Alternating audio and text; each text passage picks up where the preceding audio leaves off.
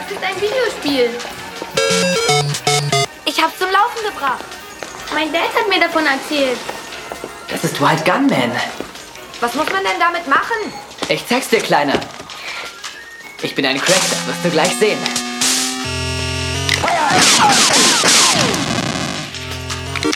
Muss man das mit den Händen spielen? Das ist ja wie Babyspielzeug.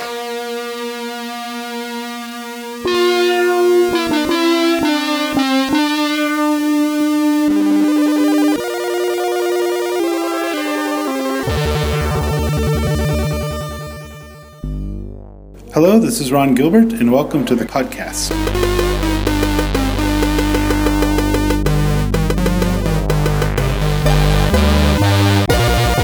Welcome to the Shock 2 podcast, your program for video games, comic books, movies, and much more.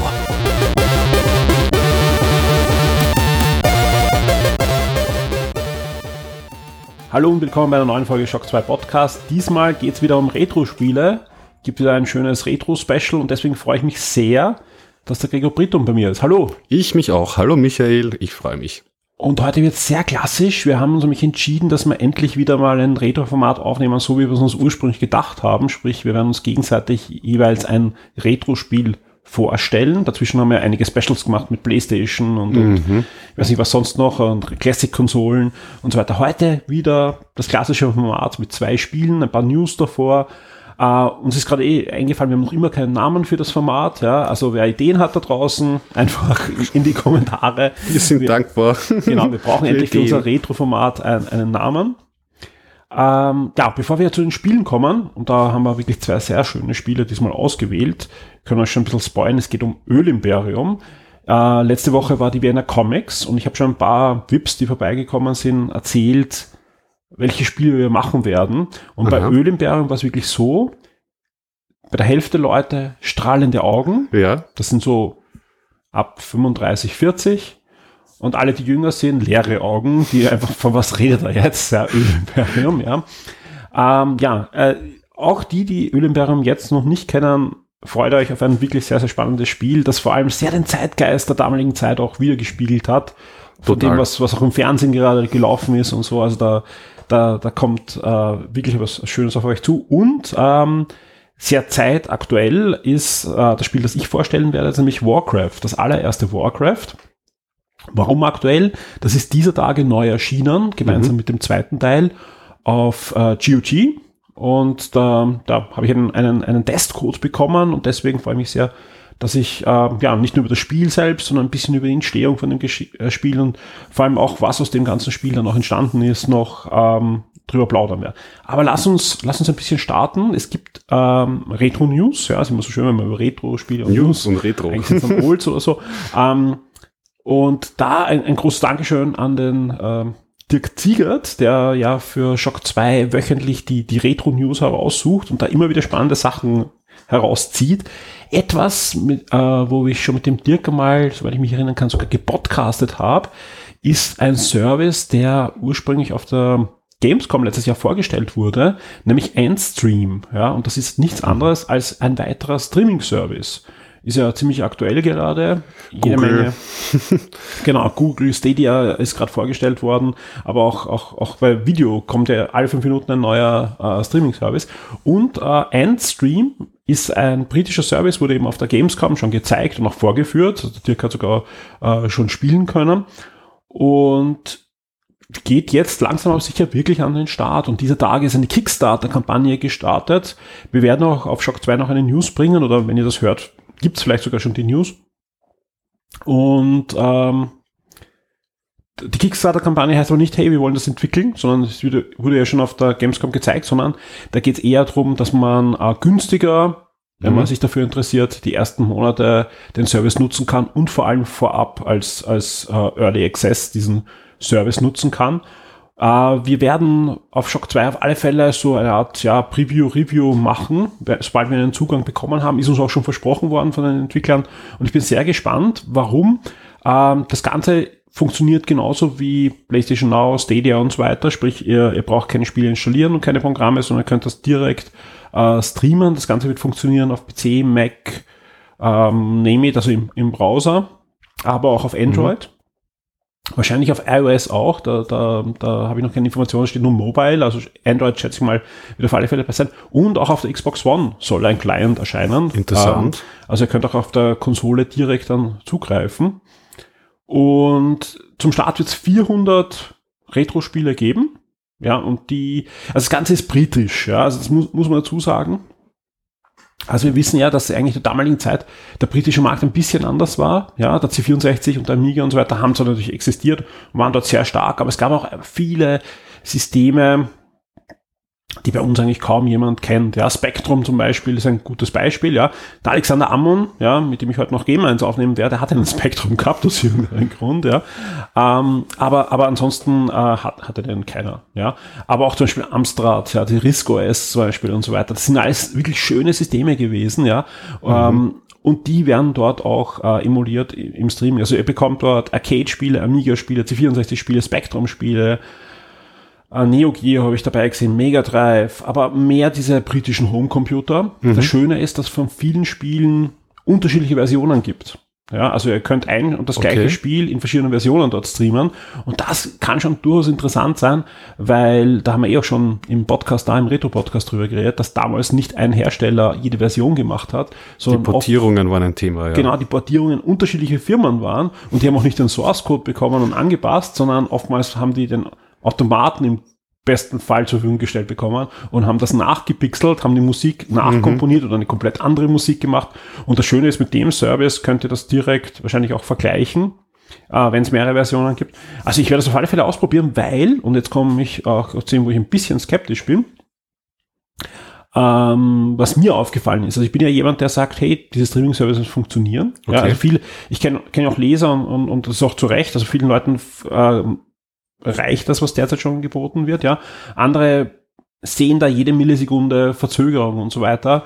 Ähm, da, da, da wird das die nächste Zeit wahrscheinlich noch nichts Aktuelles sein. Aber was mir natürlich schon aufgefallen ist, dass wenn zum Beispiel ich auf PlayStation Now zum Beispiel ein Sonic spiele oder so, da muss wirklich die Leitung optimal funktionieren. Bei anderen Spielen funktioniert es recht gut, selbst wenn daneben irgendwie anderer was macht bei mir.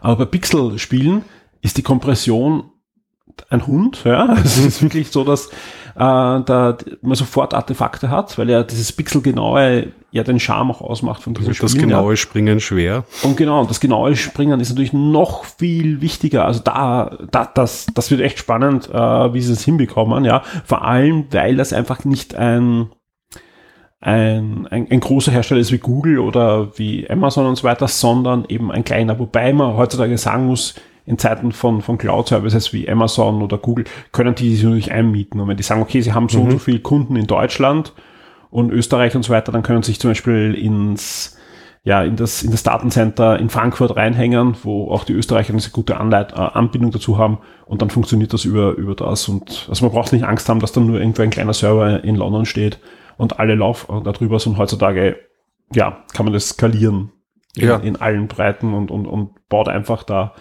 einen neuen Server als, als Software auf in, in dem Datencenter, wo man es braucht. Ich bin sehr gespannt. Wie gesagt, die News und so weiter gibt's äh, dann auch auf Shock 2 und wir werden schauen, wie sich das weiterentwickelt. Und sobald wir einen Zugang haben, wird höchstwahrscheinlich eh der Dirk dann äh, sich das Ganze auch anschauen und Ja, ich finde das, ich finde das auf jeden Fall spannend, weil ich komme ja aus der C64er-Ecke und ich habe mich, ich werde eh auch ein bisschen noch erzählen, ähm, bei Öl Imperium mit Emulation von C64er-Spielen auseinandergesetzt und das ist ein Hund. Damals gab es halt einen Wildwuchs an Schnellladern und Sachen, die verhindern können, dass ein Programm absturzfrei läuft am C64er oder so ähm, Spiele, die mehrere Disketten verlangen. Auch nicht so einfach. Also wenn Sie da einem diese Schmerzen abnehmen und dann ein gutes, rundes Spielgefühl geben oder vielleicht sogar die Ladezeiten wegrationalisieren, weil Sie einfach das ähm, beschleunigen können, toll, dann bin ich äh, voll dabei. Es ist generell so, dass ähm,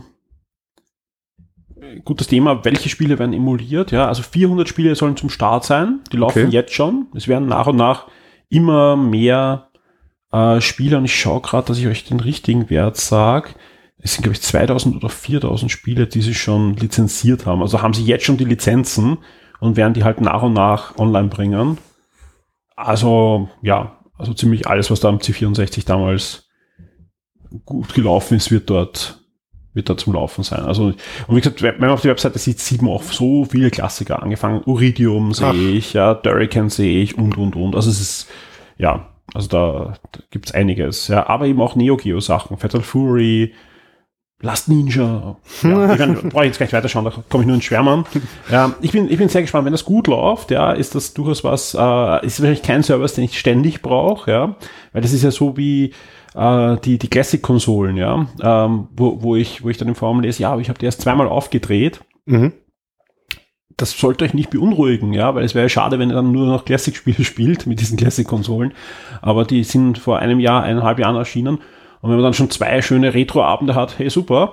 Und der dritte wird auch irgendwann kommen. Aber das ist ja nur, das Schöne ist, das, das sehe ich wie diese Retro-Konsolen, dass ich, wenn ich dann Lust habe, heute einen Retro-Abend zu machen, ich dann nicht vers irgendwie die Emulatoren zusammensuchen muss und das oder, oder, oder die alten Konsolen irgendwie mit irgendeinem komischen Kabel an einen aktuellen Fernseher anschließt, sondern du gehst halt hin, wirfst halt deine paar Euro für einen Monat ein oder so und, und kannst spielen oder schließt halt eine Retro-Konsole an über HDMI-Kabel und spielst die Klassiker. Ja, das, das, das ist mir auch einiges an Geld wert, dass ich mal die Zeit erspare, das Herumgefrickel. Also das ist ja, definitiv. Ich habe einen noch ähm, C128 zu Hause aufgebaut und selbst da ist es ein Gefrickel.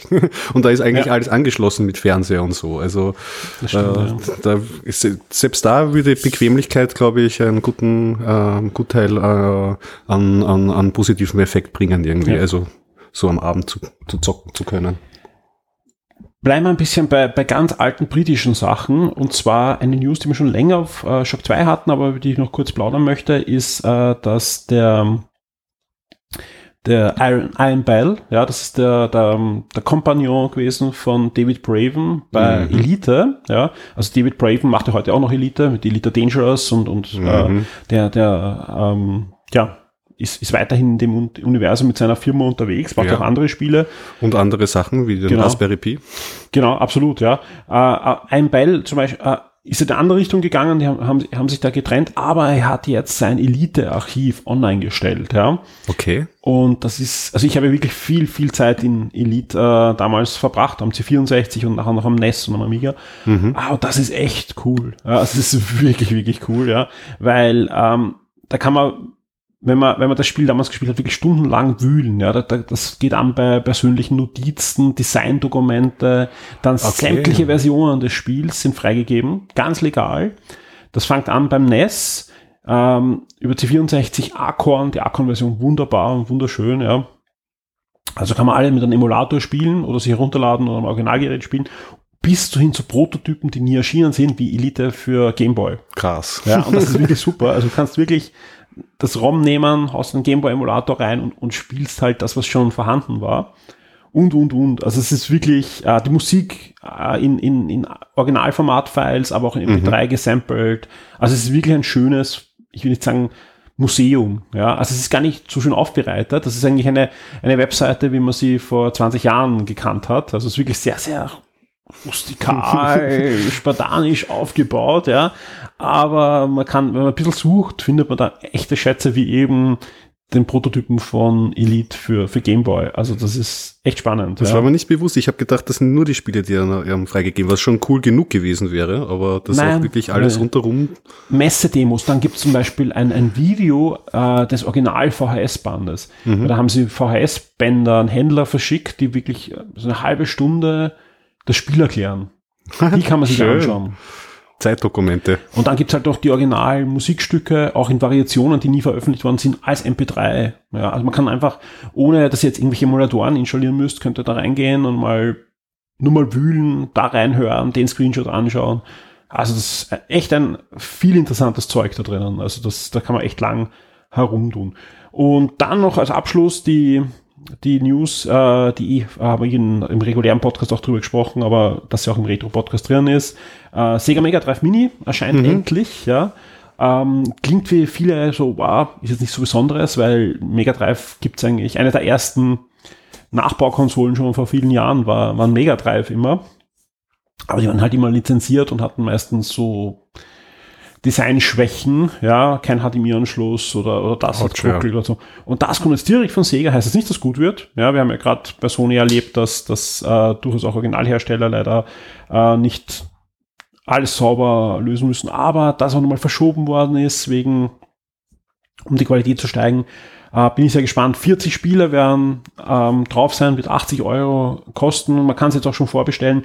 Und was ich schön finde von den 40 Spielen, kennt man jetzt mal 10. Und da war zum Beispiel schon äh, Castlevania dabei, was Okay. ein, ein Spiel ist, was sonst auch nicht so oft in Emulatoren Sammlungen ist. Weil Mega Drive Sammlungen haben wir auch schon gemeinsam uns was angeschaut. Da gibt's ja diese Zahl 50 Euro oder 40 Euro und krieg Eben, 70 genau. Spiele, ja. Äh, ist auch super, dass es sowas gibt. Ja, ist jetzt auch für die Switch übrigens gerade äh, vor, vor einigen Monaten erschienen, diese Mega Drive-Sammlung.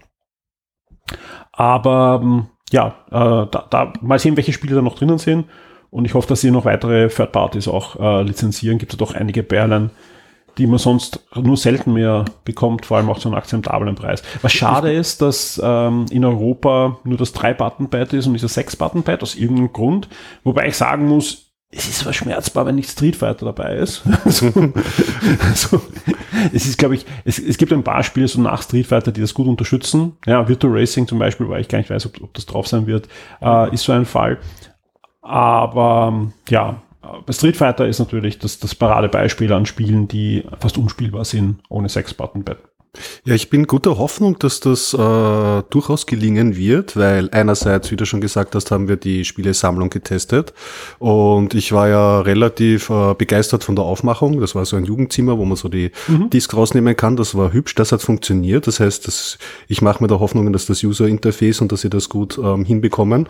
Und andererseits haben die ja, ähm, hast du mir erzählt, äh, jede Menge Emulatoren-Spezialisten eingekauft. Das heißt, von der Emulationsgeschichte Genau. sollte es eigentlich auch äh, hinhauen. Kommt Also- halt, ich, ich weiß jetzt nicht, wer, wer jetzt in der Hardware arbeitet. Das Okay. ist ja auch eine große Firma. Ja, das ist und- natürlich und noch wo- ein Knackpunkt, ja. Wobei, es klingt so, auch wie sie es angekündigt haben, als wär, wären da die Leute im Hintergrund am Werkeln, also nicht von den Entwicklern, sondern von, von den Entscheidern, Mhm. die damals auch dieses äh, Sonic Mania in Auftrag gegeben haben wieder. Ah, und das Also war ja auch sehr erfahrung. Genau, und das war ja, da, da haben sie auch mit den richtigen Leuten dann zusammengearbeitet. Also meine Hoffnung ist schon da, dass sowohl von den Leuten, die den Emulator schreiben, als auch die Spieleauswahl durchaus da Sega auf die Fans hört. Also man kann Sega nicht nur loben, die bauen halt wirklich viel Mist dazwischen Mhm. immer, aber da gibt es anscheinend auch immer ein paar Entscheider, die doch sehr ähm, Fan, fanaffin sind und, und sehr auf, auf die Community auch hören. Und mal sehen, was da kommt. Bis, es wird dann im Herbst erscheinen und ich habe mal eins vorbestellt. Mal schauen. Kann nicht schaden. Bleibe gespannt. Gut, dann würde ich sagen, starten wir mit den beiden Spielen. Mhm. Und da ich jetzt mehr Redeanteil gehabt habe, lasse ich dich jetzt mal reden. Außerdem freue ich mich wirklich sehr auf das Spiel, weil es ähm, auch ein Spiel ist, das wirklich ich sehr viel, hauptsächlich am C64, aber später noch am Amiga gespielt habe. Und bin gespannt, was ich da vielleicht auch Neues erfahren werde drüber. Ja, also in Ölimperium. Warum? Ich habe dir eine, eine, eine Reihe von Wirtschaftssimulationen ähm, ähm, ähm, vorgeschlagen, einfach aus dem Grund, ich habe die mit einem Kumpel wirklich sehr gerne gespielt. Wie ich schon in einer frühen Folge mal erzählt habe, äh, C64er, das waren sehr viele Arcade-Games und sehr viele Spielerlebnisse, die noch vielleicht so ein bisschen Tradition aus der Spielhalle hatten, das heißt eher kurze Spielerfahrungen. Aber mh, zur Zeit so im Ölimperium, das war auch so die Zeit, wo man so beim Kumpel oder Diese Episode erscheint exklusiv für alle unsere Shock 2 VIPs. Werde jetzt VIP und unterstütze Shock 2 mit einem Betrag ab 4 Dollar auf Patreon. Du sorgst damit dafür, dass wir das Webangebot, unsere Services und die Community weiter betreiben und auch ausbauen können und sicherst dir exklusive Podcasts und vieles mehr. Vielen Dank und viel Spaß mit Shock 2.